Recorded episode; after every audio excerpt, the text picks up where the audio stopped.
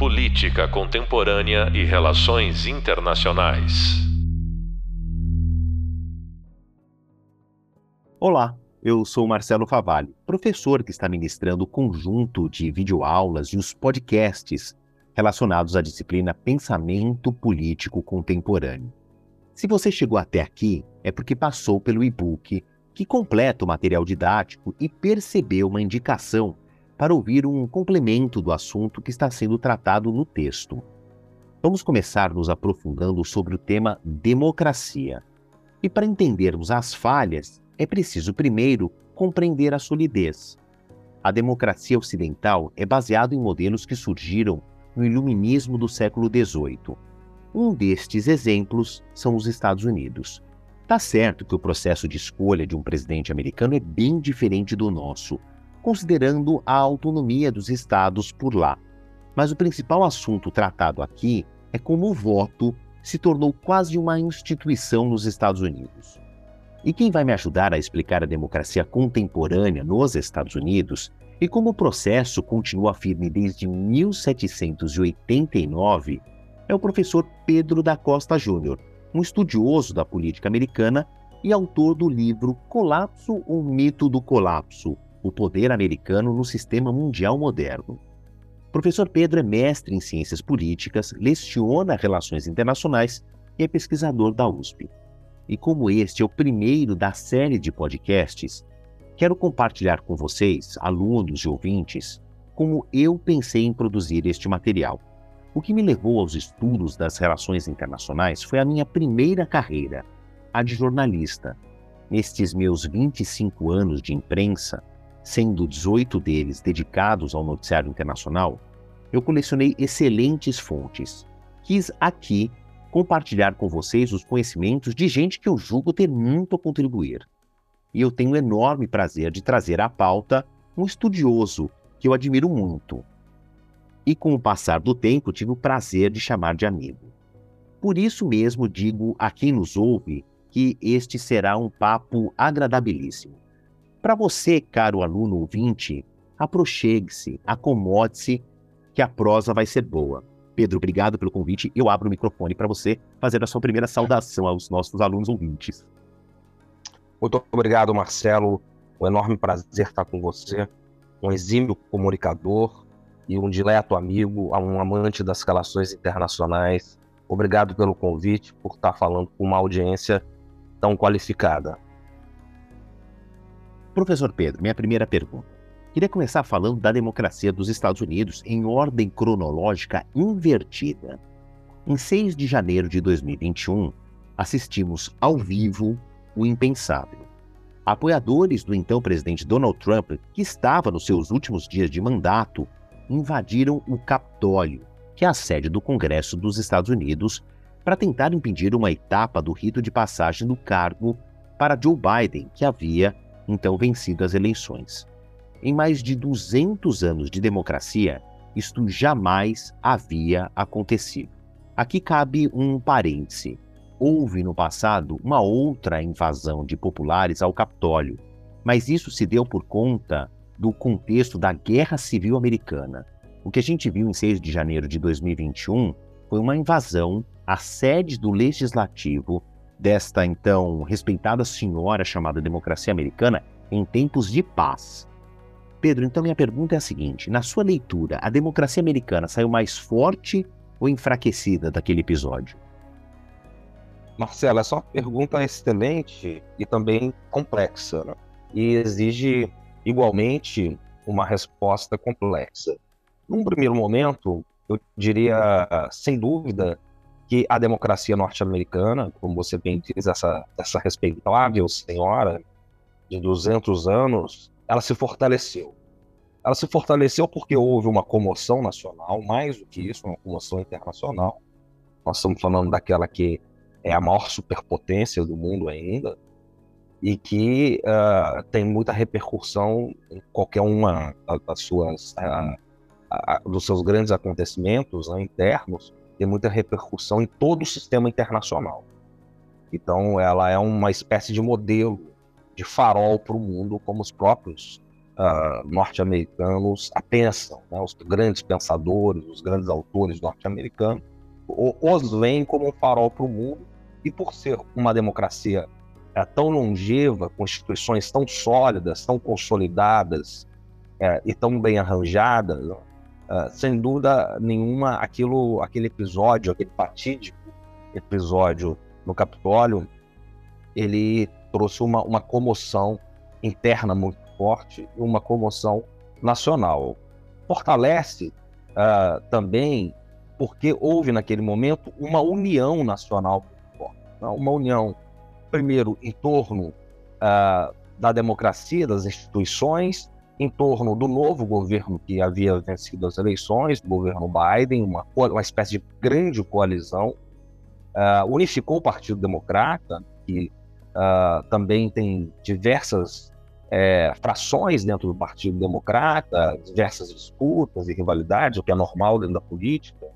Você tem ali é, alas ligadas mais aos, aos clintonistas, uh, aos, às antigas estruturas do Partido Democrata, que ainda tem muita força dentro do Partido Democrata. Você tem os obamistas, que é uma nova geração do Partido Democrata que disputa espaço com os clintonistas.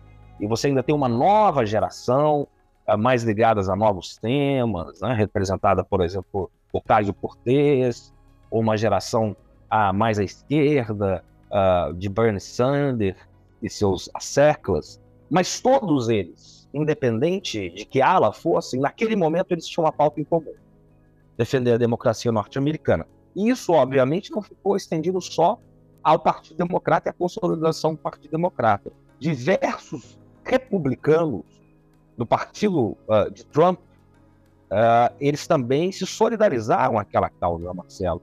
É, eles entenderam que era hora de se unir, dar as mãos uh, em torno de algo maior. Não se tratava apenas de um aspecto, apenas, entre aspas, de um aspecto eleitoral. Não se tratava de protestar contra as eleições em que Trump saiu derrotado e Biden vencedor. Então, os chamados antigos falcões republicanos, é, é, pessoas de peso estratégico no Partido Republicano, é, de muito peso, que obviamente não são é, os trampistas, né? o Partido Republicano, ele se fundiu entre trampistas, que são a, a chamada alt-right, a nova direita americana, que tem um método de fazer política que é um método muito peculiar, que nós podemos falar um pouco, mas tem uma ala toda do Partido Republicano que é antidemocrata, ou seja, disputa as eleições com os democratas, mas que nesse momento ficaram do lado dos democratas. Como, por exemplo, a, a família Bush. Né? George W. Bush, Jeb Bush, toda a família Bush, para dar um exemplo do que nós estamos falando, que tem grande influência no Partido uh, Republicano. Então, e diversos setores da sociedade, setores do legislativo, setores uh, do judiciário. Então, naquele momento se fortaleceu muito. E se você me permite acender um pouco, porque essa pergunta realmente é muito complexa, eu disse, num primeiro momento fortaleceu. Agora, é, temos que ver como vai, re vai, reagir agora nesse médio prazo. Porque uh, o Trump tenta voltar ao jogo e o trumpismo, só para depois a gente continuar, ele tem uma característica principal, que é uma característica de ser antissistêmico dentro do sistema. Essa é uma característica um pouco complicada de se entender, mas é, ela não é difícil de explicar.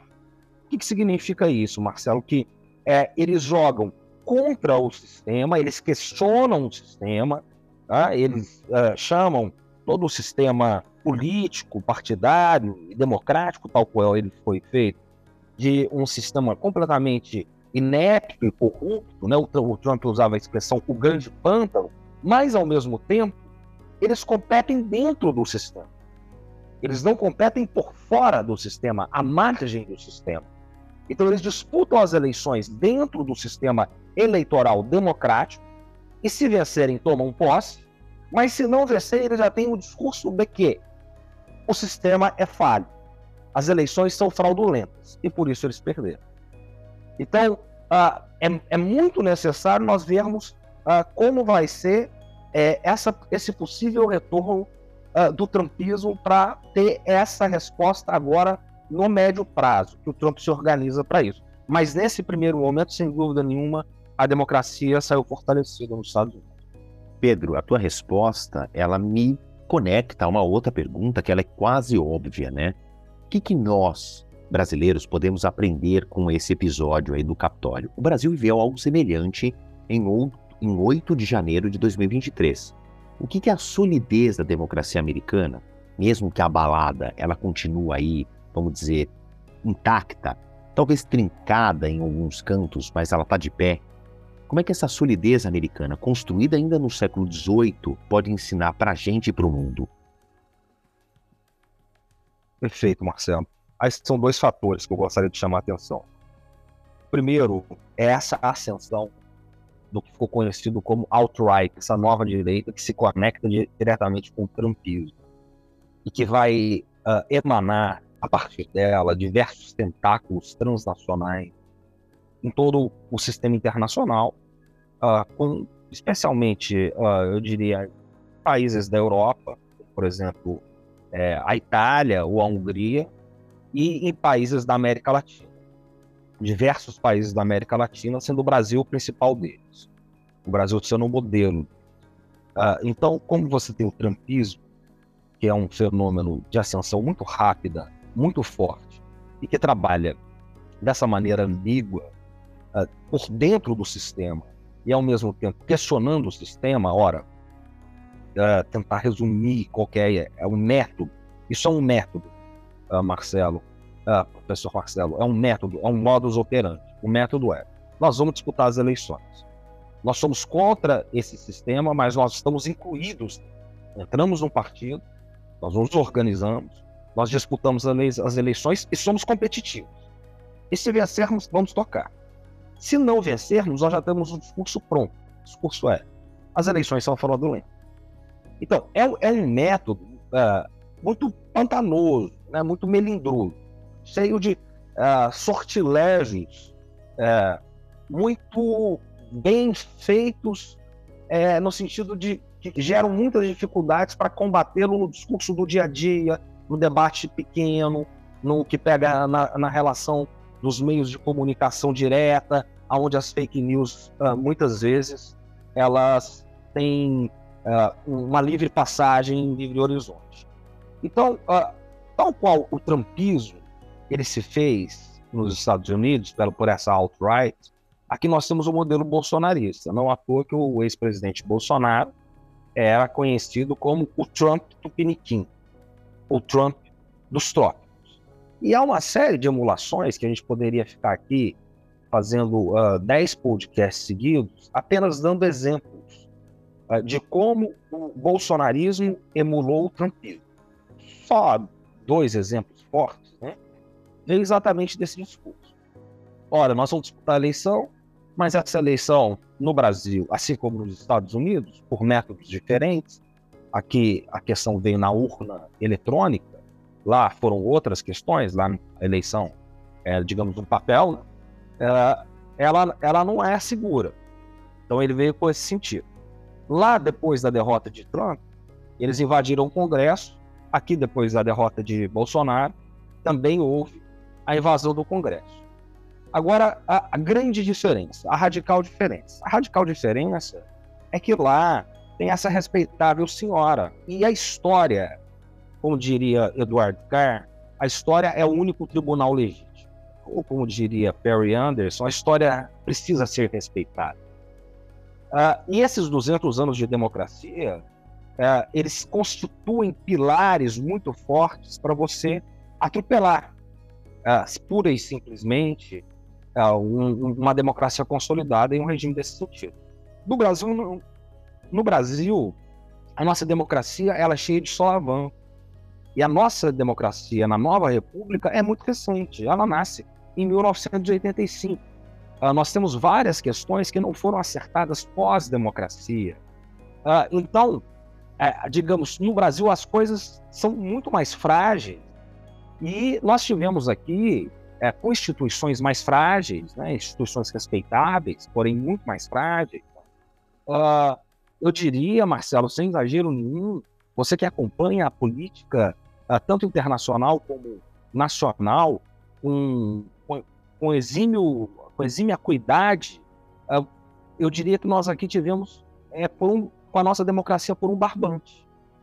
Coisa que lá nos Estados Unidos, embora aquele episódio deplorável uh, do Capitólio, é, a resistência democrática pela história americana e a história democrática americana uh, não aconteceu. É, teve uma reação forte, mas a contra-reação foi muito forte. Aqui no Brasil, a contra-reação. E a democracia também, nos primeiros dias, saiu fortalecida, mas saiu também abalada. Saiu abalada os desdobramentos do 8 de janeiro aqui, da nossa invasão ao Congresso, tá? as bárbaras invasões ao Congresso, é, foram, são desdobramentos que ainda estão acontecendo, é, que nós não sabemos aonde vai dar, e que exatamente a diferença vem, vem daí, né? vem de termos uma democracia com instituições ainda em formação e uma democracia mais frágil do que uh, aquela que é dita como a maior democracia do mundo, que é a democracia americana. Perfeito. Antes da gente prosseguir para a próxima pergunta que eu quero te fazer, Pedro, eu acho que é importante eu pontuar é, só a maneira como o americano vota. Claro que nós estamos falando por uma audiência muito qualificada, talvez eu tenha o privilégio de estar sendo ouvido por um cidadão que tem dupla cidadania, ou seja, alguém que tem laços com os Estados Unidos tão fortes que tem a liberação de votar, mas para um, que todo mundo esteja na mesma página, eu vou explicar, parafraseando a quem uma outra professora, a quem eu admiro muito, a professora Fernanda Manhota, que é uma das autoras desse curso aqui que vocês estão participando, meninos e meninas. A professora Manhota, uma vez para mim, numa conversa informal, ela resumiu numa frase o que é a disputa eleitoral presidencial nos Estados Unidos. É uma corrida de obstáculos. E lá é tudo muito transparente. E existe a participação do eleitor em várias etapas. E aí, o professor Pedro Costa, depois ele me corrige se, tá, eu estiver falando alguma é, incoerência. Mas é, o projeto de um candidato a chegar à Casa Branca, ele passa pelas prévias do partido. Primeiro, ele se oferece ali como candidato do partido. É claro que é, políticos dos democratas, do lado republicano, mais é, salientes têm uma certa vantagem, mas existe uma disputa interna e isso é diferente de estado para estado. Em alguns estados, os eleitores participam desta eleição prévia, outros estados é uma decisão do partido.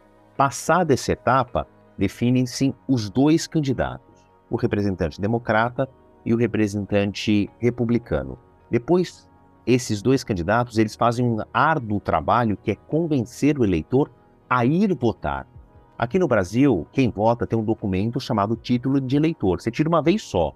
Você só vai ali à junta eleitoral caso você mude de endereço e precise regulamentar alguma coisa no seu título por qualquer tipo de desavença que aconteceu no caminho. Nos Estados Unidos, não em cada eleição, o eleitor tem de ir no que a gente chamaria aqui de junta eleitoral e se registrar para aquela eleição.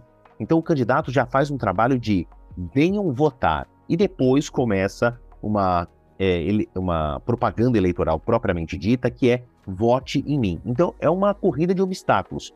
Primeiro, o candidato tem que ser escolhido pelo partido. Depois, ele tem que convencer os americanos a irem votar, a votar nele e depois os processos que a gente tem acompanhado na imprensa a cada quatro anos nos Estados Unidos. Agora, Pedro, cheguei aí na minha pergunta, né? É... Ah, também é importante ressaltar o que diz a Constituição americana. Um americano nato que tenha uma idade mínima pode se candidatar ao cargo de presidente. Não é necessário ser coligado a nenhum partido, diferente do que acontece aqui no Brasil. E, tradicionalmente, nós vemos as disputas entre republicanos e democratas, mas qualquer americano pode sair independentemente desses partidos. É que, historicamente falando, nesses 234 anos de eleição desde 1789, sempre tem alguém ligado a um dos partidos. Mas pode ser que a gente venha a ver um candidato independente. Depois dessa minha explicação, eu vou para a minha terceira pergunta. É, Pedro, eu queria que a gente comentasse os detalhes da eleição americana. Né? O, o, eleitor é convidado a escolher muitos cargos. A gente vê isso, as pessoas nas filas, com longas páginas, que é a cédula de votação. Então, o cidadão ele pode escolher servidores, é... os eleitores podem escolher servidores diretamente ligados à vida cotidiana. Dependendo do estado, o americano elege o xerife, o diretor da escola, o promotor. É, Pedro, aí vem a minha pergunta. Você acha que isso fortalece a democracia, esse senso de participação nas miudezas do processo? Marcelo, primeiro a sua explicação cara como o sol do meio-dia já deixa as coisas mais fáceis para a gente entrar aqui no diálogo. Né? A citação da excelente professora Fernanda Manhota. E para responder essa sua pergunta, eu vou trazer aqui para nossa conversa Tocqueville, tem uma obra seminal, que é A Democracia na América. É, tem mais alguns elementos aí nesses obstáculos que são muito importantes. Uh, as eleições lá, elas não são obrigatórias, que muda radicalmente também com relação ao Brasil, e que tem a ver também com a característica fundamental dos Estados Unidos, que é uma nação essencialmente liberal, ou seja, uh, pautada nas liberdades individuais, né, do liberalismo individual. Uh, então, voto obrigatório não, faz sentido. E uh, as pessoas também não votam uh, num domingo, como é né? que aqui que é uma grande, a gente chama de uma grande celebração da democracia e tal. Votam numa terça-feira. Então as pessoas têm que conseguir sair do trabalho uh, e, e, votar. Às vezes o, o, lugar que elas vão votar não é perto, tem que conciliar, vão na hora do almoço, saem mais cedo, chegam mais tarde, coisas do tipo. Então, realmente, essa metáfora que você usa junto com a professora Manhota é uma metáfora é, muito feliz, né? Porque nos ajuda a clarear toda essa situação. Para responder, já respondendo a sua pergunta, né? Uh, o que, que o Tocqueville vai dizer no Democracia? O que é o cidadão americano, Marcelo? O cidadão americano, ele é um cidadão que tem, na sua origem, né, lá nas, nas 13 colônias, quando eles migram da Inglaterra, né, eles vão fazer um novo país, eles têm três marcas indeléveis, que é, digamos assim, um BBB, que é a coisa da bandeira, da Bíblia e da baioneta. Isso tem a ver com a sua pergunta diretamente. Então, vamos pensar naquele cidadão típico, nós estamos falando do século XIX, mas essas raízes americanas, elas resplandecem até hoje. É o sujeito que tem na sua casa. E sua casa tem o seu quintal, né, o seu jardim, ele, ele tem uma bandeira americana, ele tem uma Bíblia dentro de casa, que é uma nação protestante, vem da Inglaterra, a nova Inglaterra, e ele tem uma espingarda pendurada, uma baioneta, uma espingarda. Por que isso é importante da gente entender? Porque o que significa é, esses três elementos? Né? As liberdades individuais. Ou seja, ele tem a liberdade de defender a sua propriedade. Sendo que a principal propriedade de cada um, de cada indivíduo, antes até da propriedade privada, ou a primeira propriedade privada, é a sua vida. E ele não precisa esperar o Estado para fazer. Ele não, não confia, não determina isso ao Estado em primeiro lugar. Ele determina a si mesmo, uma liberdade individual. Por isso, a posse de arma é tão complicada lá. Claro que isso é, de, é, é, discutível porque nós estamos falando do século XIX, quando não tinha essas armas automáticas aí que geram essas chacinas. Segundo, ele tem a liberdade de fé. Ninguém tem que dizer a ele qual é a fé que ele professa. A Bíblia é um, é um símbolo, né? porque foram os founding fathers. Né? Eles juram sobre a Constituição e sobre a Bíblia. E terceira, a bandeira. Por que a bandeira? Porque é a liberdade do voto. Ninguém diz a eles quem, em quem eles têm que votar. Eles escolhem, o americano, americana, ela escolhe em quem vai votar. E isso é a liberdade política dele. Então eles têm uma, o direito à defesa individual, a uma defesa, digamos, espiritual e a uma defesa política. Por isso, o voto é considerado tão importante e tão sagrado desse ponto de vista histórico embora as abstenções sejam muito altas, uh, hoje em dia, até porque o voto não é obrigatório, mas isso está enraizado, vai dizer o Tocqueville, está impregnado no DNA dos norte-americanos. Então, isso passa tanto pelo voto do mais alto comissariado, do presidente, você diz muito bem, né, essa corrida de obstáculos. Vamos pensar aqui uh, nessas prévias, a importância das prévias. Uh, quando o Trump foi eleito, por exemplo, ele era um azarão. Ninguém acreditava que Donald Trump seria eleito presidente no momento que ele lança a sua pré-candidatura. Por quê? Porque ele estava competindo com vários falcões republicanos. Ele competia com Jeb Bush, filho de um presidente, George Bush, irmão de um ex-presidente, né? dois ex-presidentes, George W. Bush e então governador da Flórida, um dos swing states, um dos, dos, dos, dos estados uh, mais influentes nas eleições norte-americanas. E ali também tinha Ted Cruz, senador importante, Marco Rubio, outro senador importante, e o Trump atropelou todo mundo. E depois ele era dado como derrotado por Hillary Clinton. E, no entanto, ele vence Hillary Clinton. Então, tanto este voto, como o voto ali do xerife, o voto ali uh, do promotor, é, esse voto direto, digamos, próximo, o voto da comunidade, o voto que o sujeito ele delega a alguém que faz parte do cotidiano, do dia a dia, é isso que fortalece a América, do ponto de vista desse DNA americano. Porque ele fortalece, Marcelo, e eu fecho aqui, a, as liberdades individuais americanas. E hum, a, a ideia é, né, eu fecho aqui, uh, uma nação forte, ela é feita de indivíduos fortes. Se você não tiver indivíduos fortes, você não tem uma nação forte. Indivíduos fortes são indivíduos prontos e, res, e, e responsáveis por votar, por delegar autoridades, tanto locais quanto nacionais. Então, este é o espírito que move a democracia americana. Pedro, a gente já caminha aqui para o final da nossa conversa, mas eu não posso deixar de fazer essa pergunta, que está um pouco ligada àquela breve explicação que eu dei agora há pouco. Embora haja outros partidos nos Estados Unidos, a administração do país se alterna entre republicanos e democratas. Quais as vantagens e desvantagens de haver apenas duas forças políticas num país tão vasto e tão complexo quanto os Estados Unidos? Ó, eu vou colocar uma ponta aqui de comparação. No Brasil, por exemplo, são 31 partidos. O primeiro caso do Brasil é um caso que é um consenso, eu diria, um dos poucos consensos que tem entre cientistas políticos, Marcelo, que sem uma reforma política, uh, não há qualquer tipo de chance de uma governabilidade saudável.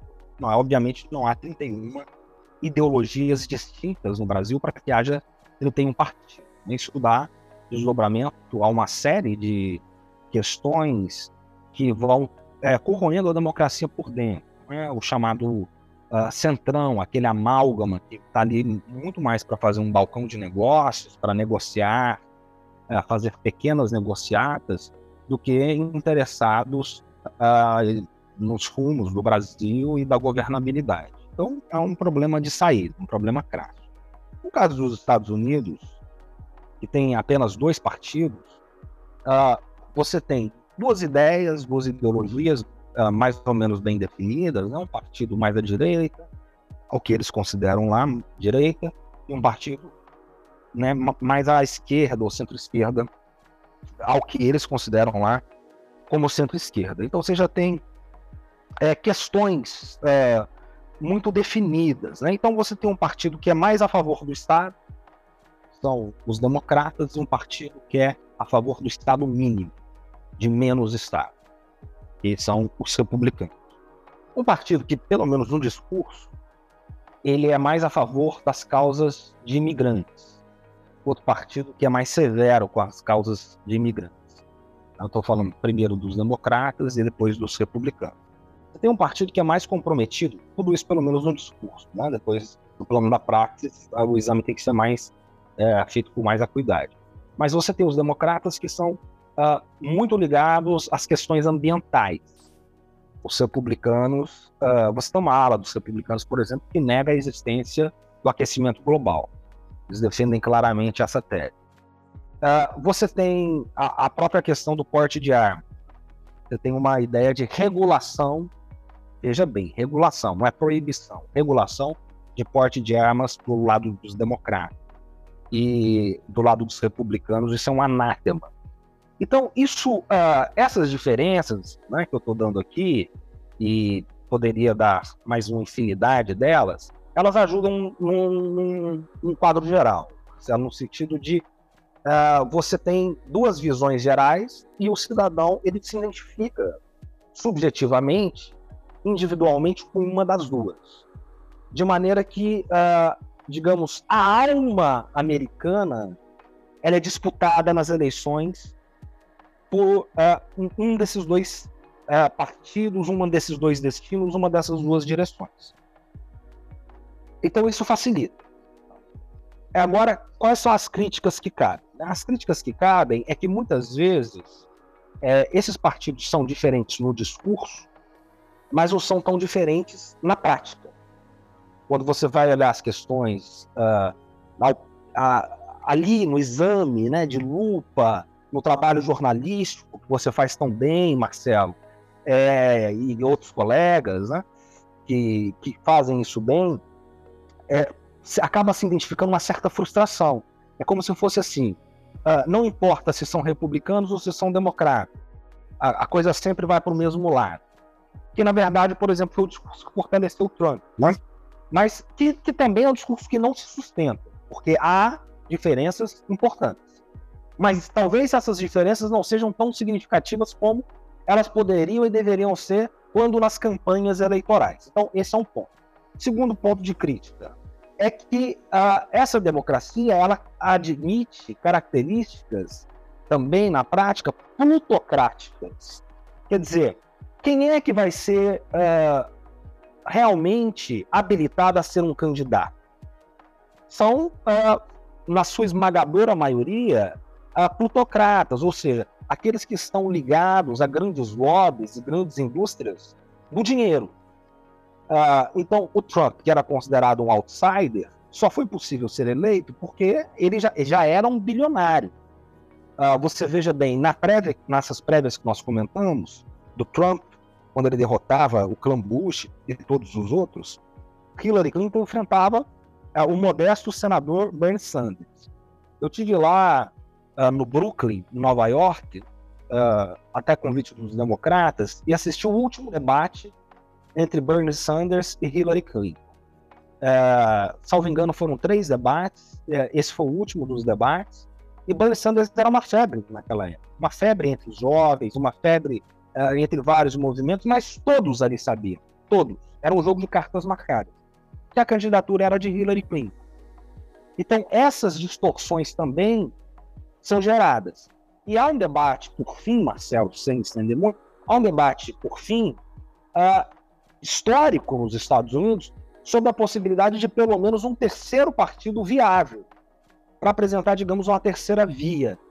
Mas que uh, esses dois partidos hegemônicos, os republicanos e os democratas, eles não permitem esse terceiro espaço. Então, essas são um pouco das contradições em ter só dois partidos. Bom, gente, chegamos ao final deste podcast. Conforme você for avançando nos estudos, o material vai indicando os próximos temas. Eu quero agradecer publicamente ao professor e pesquisador Pedro da Costa Júnior por ter compartilhado conosco os seus conhecimentos. E aqui, gentilmente, eu cedo a ele esses últimos minutinhos que a gente tem para que ele faça as suas considerações finais e deixe uma mensagem final para os nossos ouvinte alunos, Pedro. Marcelo, eu agradeço muito o convite acabei de lançar um livro agora com outros autores, eu vou deixar aqui de recomendação, passa pelo que a gente falou, chama Repensando a Guerra Fria. É a editora Ucitec, com H, uma editora forte aí em termos de educação, né? Então o livro se chama Repensando a Guerra Fria. Acabou de sair esse mês, fica a dica aí para quem quiser se aprofundar mais nos assuntos. Uh, eu agradeço o espaço, a conversa reitero aqui, Marcelo, a minha admiração mais profunda por você, pelo seu trabalho, que nós possamos ter mais pesquisadores comprometidos com as relações internacionais no Brasil, como você meu ilustre e ilustrado amigo Marcelo. Eu quero reiterar aqui então os meus agradecimentos. Saibam todos que nos ouvem que essa admiração é mútua. Nada disso foi combinado, isso apenas é uma fidalguia entre pessoas aqui que publicamente dizem que se admiram. Eu escolhi a dedo o Pedro não só porque temos laços de amizade, mas digo que criamos esses laços de amizade por conta do nosso trabalho em comum. Ele falou do livro mais recente, tem outro dele que é o Colapso ou Mito do Colapso, né? O Poder Americano no Sistema Mundial Moderno. É um livro de cabeceira meu, eu uso bastante para consultas, então, como ele falou de um livro, faço questão de falar de outra obra do Pedro da Costa Júnior, para que vocês possam também é, se deleitar com os conhecimentos dele. Pedro, muito obrigado mais uma vez e até o nosso próximo encontro. Obrigado, até a próxima.